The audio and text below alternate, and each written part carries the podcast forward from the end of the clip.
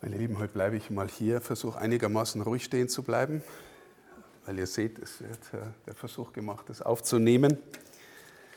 Ähm, ja, zu diesem Text.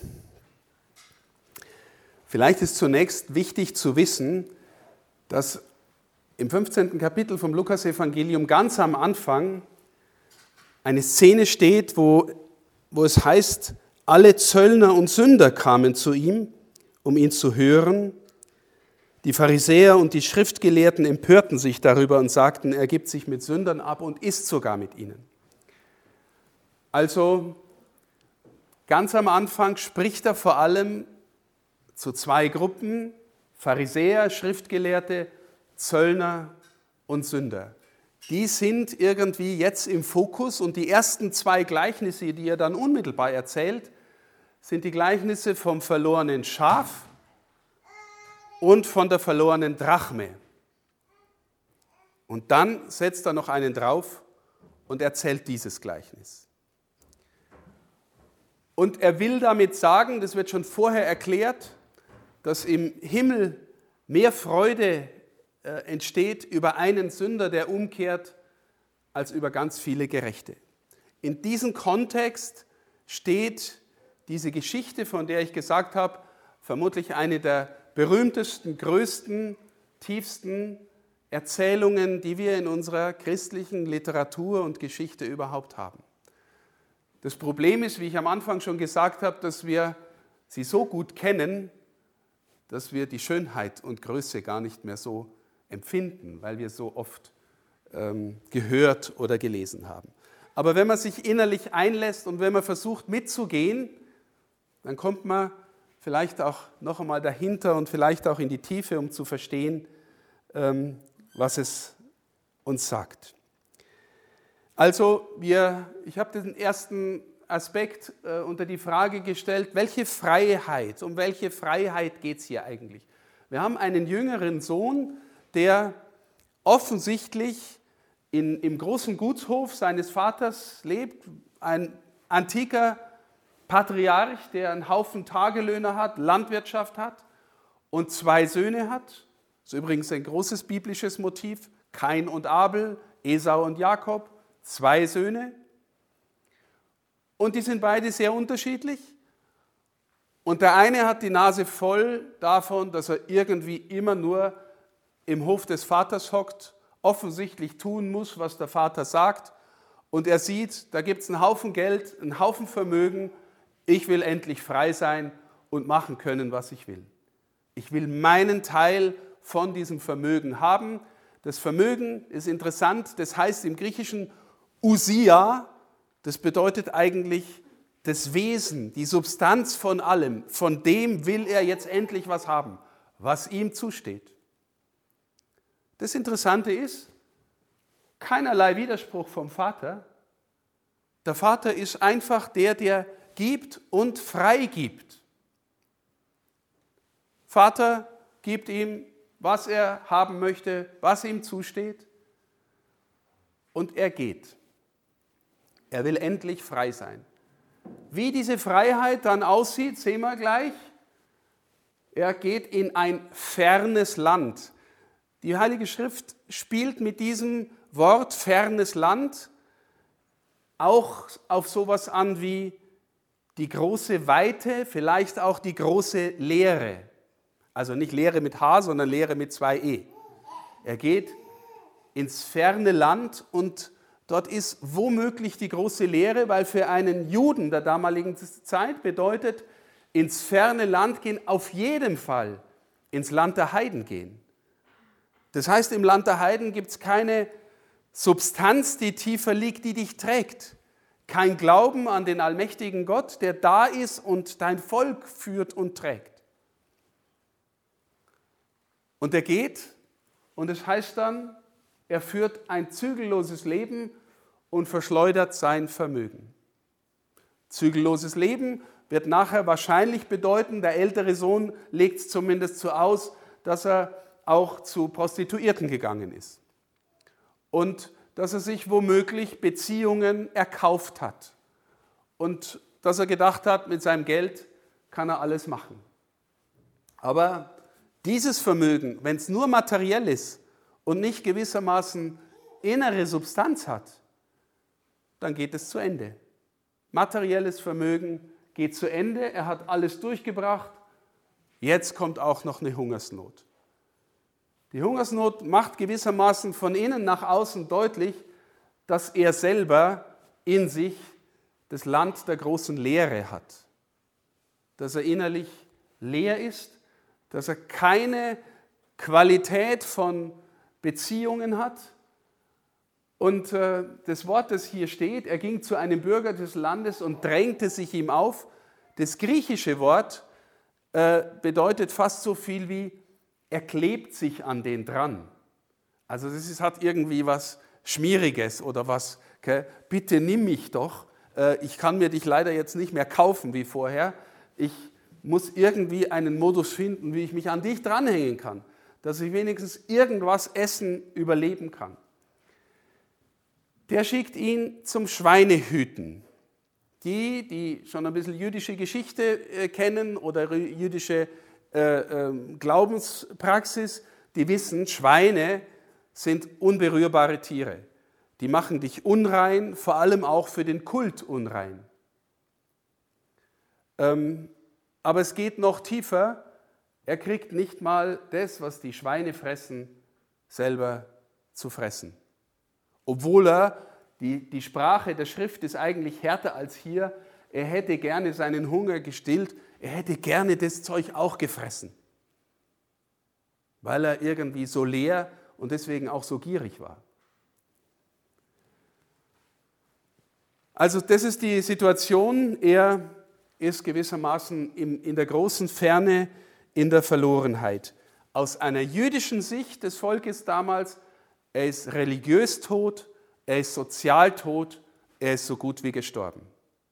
Er hat echt Mist gemacht. Aus der Sicht eines gläubigen Juden von damals. Die große Freiheit, von der er geträumt hat, sich alles kaufen zu können, alles machen zu können, sich Beziehungen sichern zu können, weil ich Geld habe, weil ich äh, äh, das Vermögen meines Vaters habe. Diese große Freiheit entpuppt sich und, und entfaltet sich als die Form schlimmster Sklaverei.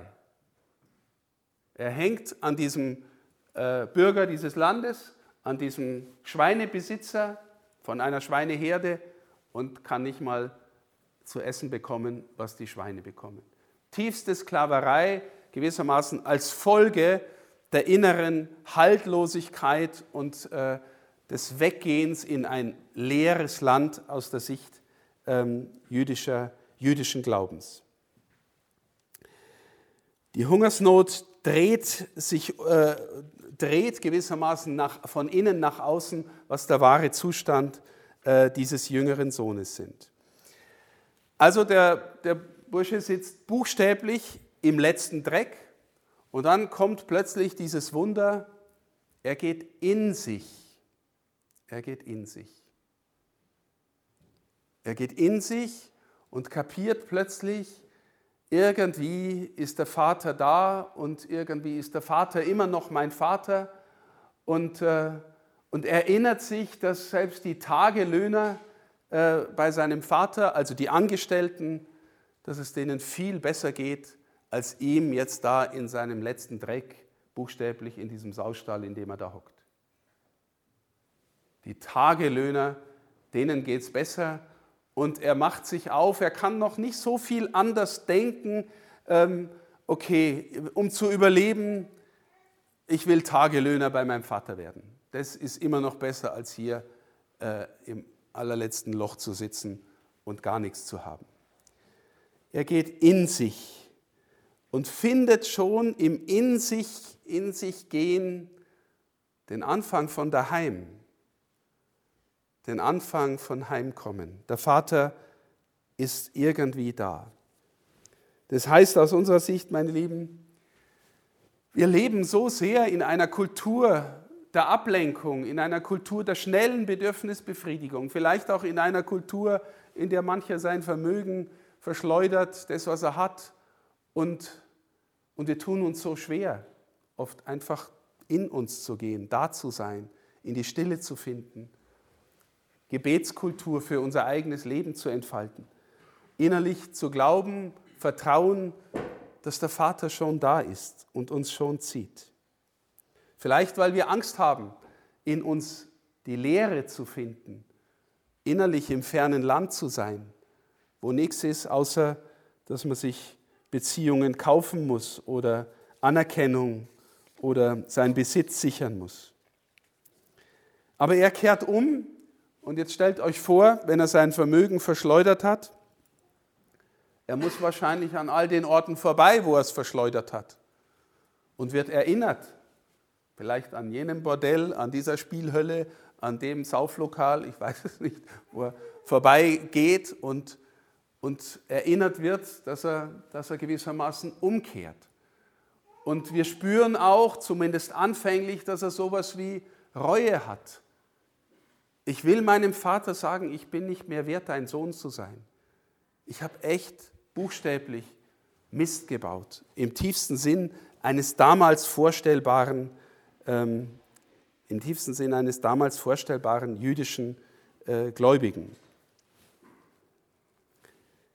Wenn wir uns heute fragen, ähm, was eigentlich Sünde bedeutet, das habe ich in diesem Kontext schon so oft gesagt, Sünde ist nie zuerst, manchmal schon, aber eigentlich fast nie zuerst einfach nur die böse Tat. Sünde folgt fast immer aus der inneren Entfernung. Also der Zustand des Ich will leben, als ob es Gott nicht gäbe, als ob ich den Vater nicht brauche, ich bin allein Herr meines Lebens und das führt dich äh, dann womöglich zum Betrug, zur Lüge, zum Egoismus, zu Ellenbogen ausfahren, zu Verselbstständigung deines Trieblebens, was auch immer. Ihr könnt euch das vorstellen, jeder kann sich vorstellen, wenn du in einer glücklichen Beziehung mit deiner Partnerin, deinem Partner lebst, dann ist alles gut, dann kommt dir der Betrug, die Untreue nicht so schnell nah, wie wenn ihr Ärger habt und, und euch entfremdet hat und auseinandergelebt hat, dann ist der Betrug, die Untreue viel näher. Die böse Tat als Folge äh, der inneren Entfremdung. Wenn wir leben könnten, so dass wir in dem tiefen Vertrauen leben, dass der Vater uns wirklich trägt, fällt es uns notgedrungen schwerer, irgendwas Böses zu tun, zu sündigen rauszugehen, in die Lehre zu gehen. Also er kehrt zurück und, und er bereut und wir sehen ein klares Bekenntnis. Er sieht seine, seine äh, Niedertracht ein und kehrt zurück. Ein wichtiges Detail ist, in dem Text kommt zweimal das Wort aufstehen. Ähm, er machte sich auf und ging zum Vater, dann brach er auf und ging zum Vater und äh, an einer anderen Stelle auch nochmal, vielleicht weiter hinten. Ähm, das ist im Griechischen dasselbe Wort wie, da steht Anastasis. Und Anastasis heißt im Griechischen auch Auferstehung. Das erzählt, wer, der nachher von den Toten auferstanden wird, auferstehen wird. Dieses Wort, er steht auf, Auferstehung. Und er geht nach Hause. Und was wird der Vater nachher sagen? dein Bruder war tot und er lebt wieder. Also zweimal kommt dieses Wort, dass er aufsteht und nach Hause geht. Das heißt auch da, ne, das ist auch ein, ein, äh, ein, ein Thema der Spiritualität und ihrer Geschichte und der geistlichen Auseinandersetzung, dass es sowas gibt wie geistlich tot sein. Die Beziehung mit Gott innerlich von selbst aus eigener Schuld total abgeschnitten äh, haben. Es gibt die, den Zustand des geistlich Todseins. Das heißt nicht, dass der Vater dich nicht mehr liebt, aber es das heißt, dass du die Möglichkeit hast, aus, dem, aus dieser Beziehung rauszufallen. Also er tut Buße gewissermaßen, er geht zurück, er sieht sich klein, schuldig, will nur noch Knecht sein des Vaters er sieht sich auch ehrlich, ja, also wahr im Blick des Vaters und, äh, und, äh, und geht in dieser Weise nach Hause. Und jetzt kommt meine Lieben, das große Wunder, das große Wunder, äh, weil ein Orientale, ein Jude, der dieses Gleichnis hört, der würde wahrscheinlich sagen, ja, spinnt dieser Vater. Ja? Also ein, ein Vater, der so ein Patriarch ist und einen großen Gutshof hat, der läuft auch nicht einfach irgendwie äh, auf einmal los. Ja, der, der steht da und empfängt gnädig. Noch dazu als so ein Sandler wie sein jüngeren Sohn, der sein, sein Vermögen verjubelt hat. Mit was auch immer und mit wem auch immer. Also ähm, der Vater sieht ihn schon von weitem kommen. Das heißt, wenn wir die Geschichte untergründig anschauen, ist eigentlich in allen Teilen der Geschichte der Vater immer der Handelnde. Der Vater gibt ihm im ersten Teil das Vermögen. Der Vater sehnt sich nach dem so sehr, dass er im tiefsten Dreck sitzend dann die Gegenwart des Vaters spürt. Und im Heimgehen fühlt er sich hoffentlich gezogen vom Vater und der Vater zieht ihn gewissermaßen mit seiner Sehnsucht nach Hause. Das ist übrigens auch eine Erfahrung von vielen Christinnen und Christen, die innerlich ankommen bei Gott. Die innere Erfahrung ist nicht so sehr, ich habe es gemacht und ich habe es gefunden, sondern im Augenblick, in dem du gefunden hast, spürst du, dass da immer schon jemand gezogen hat. Im Augenblick, wo du gefunden hast, spürst du, dass immer schon jemand gezogen hat und du im Grunde nur eine Antwort gibst. Ja? Also, er sieht ihn von weitem. Er hält offensichtlich immerfort Ausschau. Wann kommt er denn endlich? Hoffentlich kommt er wieder. Hoffentlich ist er nicht ganz tot. Er hat Sehnsucht, hat Mitleid mit ihm, er weiß offensichtlich oder ahnt seinen inneren und äußeren Zustand und ihm selber geht es durch und durch. Auch da steht, äh, er hatte Mitleid mit ihm. Das ist auch zu schwach. Das heißt, er, ihm geht das Herz über vor lauter Freude und, und äh, Zugewandtheit, dass der Bur wieder da ist. Das ist mehr als nur, das, es, es geht ihm durch, durch und durch, durch seine Eingeweide äh, im Griechischen. Und er läuft ihm entgegen das heißt, er vergisst da auch seinen eigenen Anstand und sich selber, gell, seine eigene Würde, um dem Sohn um den Hals zu fallen und ihn zu küssen. Wahrscheinlich auch nicht so üblich in der Antike bei so einem alten Patriarchen, der dem Sohn entgegengeht. Äh, ähm, und der Sohn fängt an mit seinem Bekenntnis. Und äh, bevor er dann sagen kann, dass er der Knecht sein mag, unterbricht ihn der Vater schon und sagt, bitte also jetzt hier das beste Gewand und den Ring und, äh, und Mastkalb muss her. Ähm, also das beste Gewand oder das Festgewand, das haben die Kirchenväter natürlich oder die, die Leute, die die Geschichte gedeutet haben, immer auch auf das Taufgewand hingelesen. Unsere Taufe bedeutet nach Hause kommen und bedeutet ein Kind des Vaters sein und bedeutet gewissermaßen das weiße Gewand anziehen. In der Erstkommunion ziehen die Kinder wieder das weiße Gewand an, weil sie zum Tisch des Vaters, zum Fest des Vaters, in gewisser Weise kann man sagen, auch da wird dieses Fest gefeiert mit dem Mastkalb. Ähm, der Ring als Zeichen seiner Würde. Er ist wieder daheim, er gehört dazu und er muss sich jetzt nicht groß beweisen im Sinn von, jetzt dien erst einmal 20 Jahre, damit du wieder verdienst, was du, ähm, was du äh, äh verjubelt hast, sondern er ist zu Hause und es wird das große Fest gefeiert. Ähm, übrigens ganz äh, nur am Rande, gell, für alle unter uns, die Vegetarier sind, nichts gegen Vegetarier, aber den, den Witz kann ich mir nicht verkneifen. Wenn der Herr Jesus eine Riesenparty veranstalten will, lässt er das Mastkalb schlachten. aber jeder darf äh, Vegetarier sein, wie er, wie er gerne mag und es hat auch seinen Sinn. Nur äh, biblisch gesehen gibt es hier das Mastkalb. Nein, es war eher äh, keine moralische Anweisung oder kein moralischer Bitte. also, ähm, aber denkt euch nochmal, die Reaktion des Vaters ist so viel größer als alles, was ein normaler Mensch erwarten würde äh, in, in dieser Zeit, aber auch in, in der heutigen Zeit. Also er setzt ihn wieder ein und ähm, und dann kommt die Frage, was ist jetzt mit diesem älteren Sohn?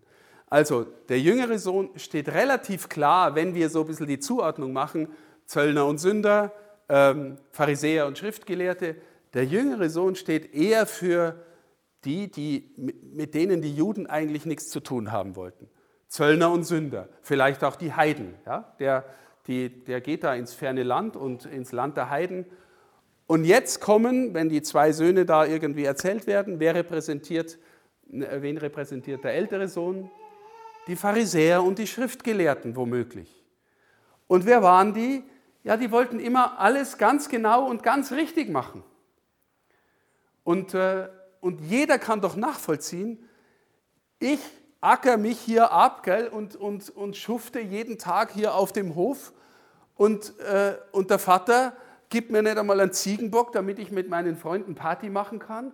Und jetzt kommt dieser Idiot nach Hause und es ist die große Party.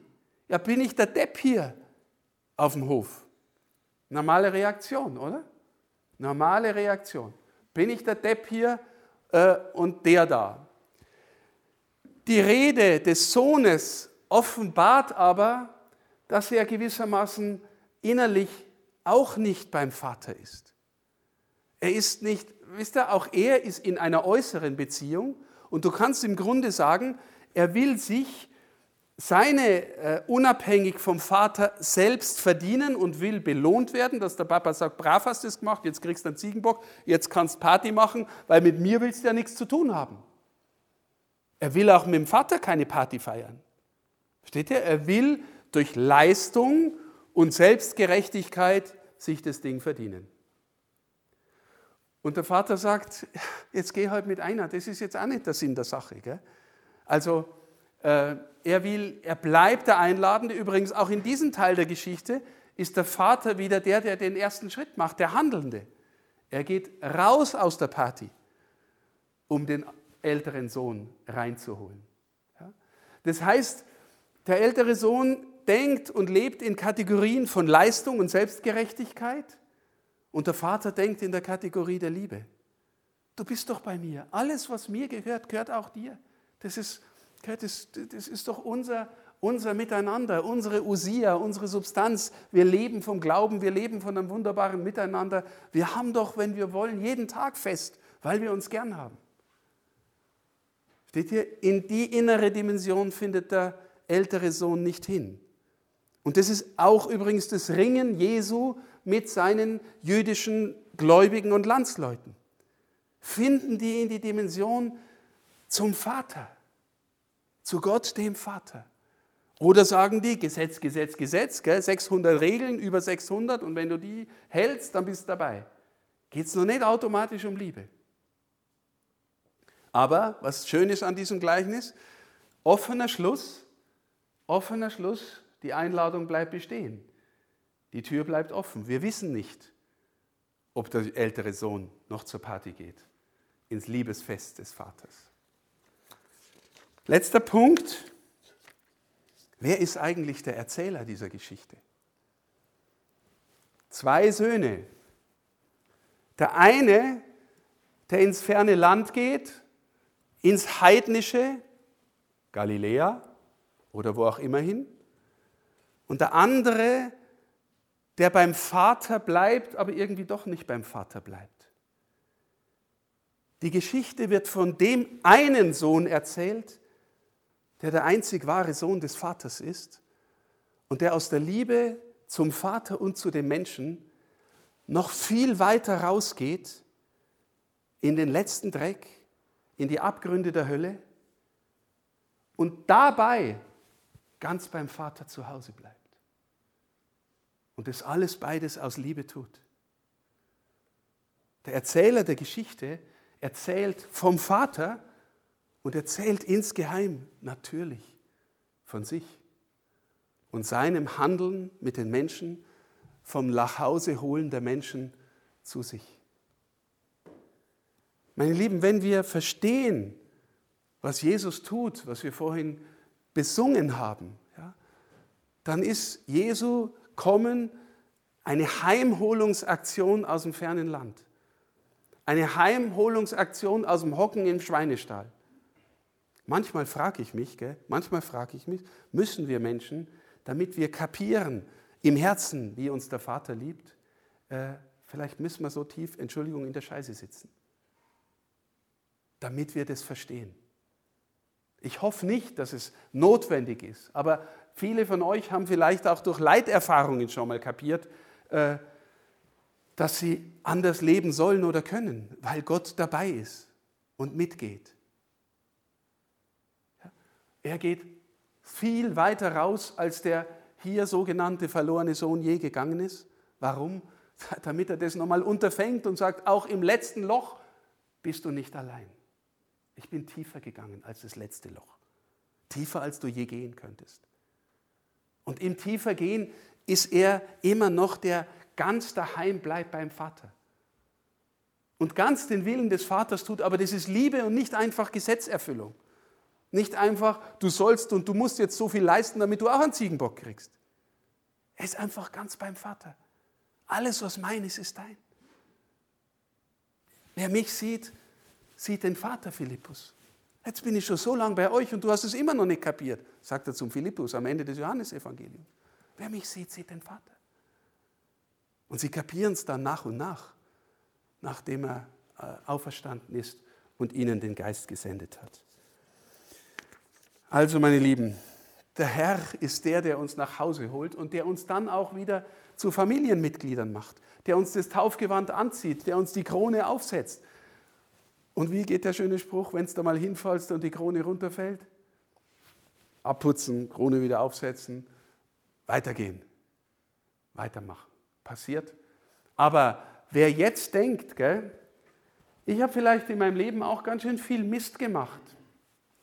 Ähm, war schon mal im fernen Land, habe manches echt verschleudert, habe Beziehungen gekauft und benutzt, wieder abgestoßen. Der hat die Gelegenheit bei uns heute, aber auch bei fast jedem BNP, wenn der Matthias da ist, ähm, das zu bekennen, zu bereuen, zur Beichte zu gehen, wenn er mag. Irgendwann anders geht es auch, aber der Matthias geht jetzt dann hoch und, äh, und wer, wie, wie läuft das, Matthias?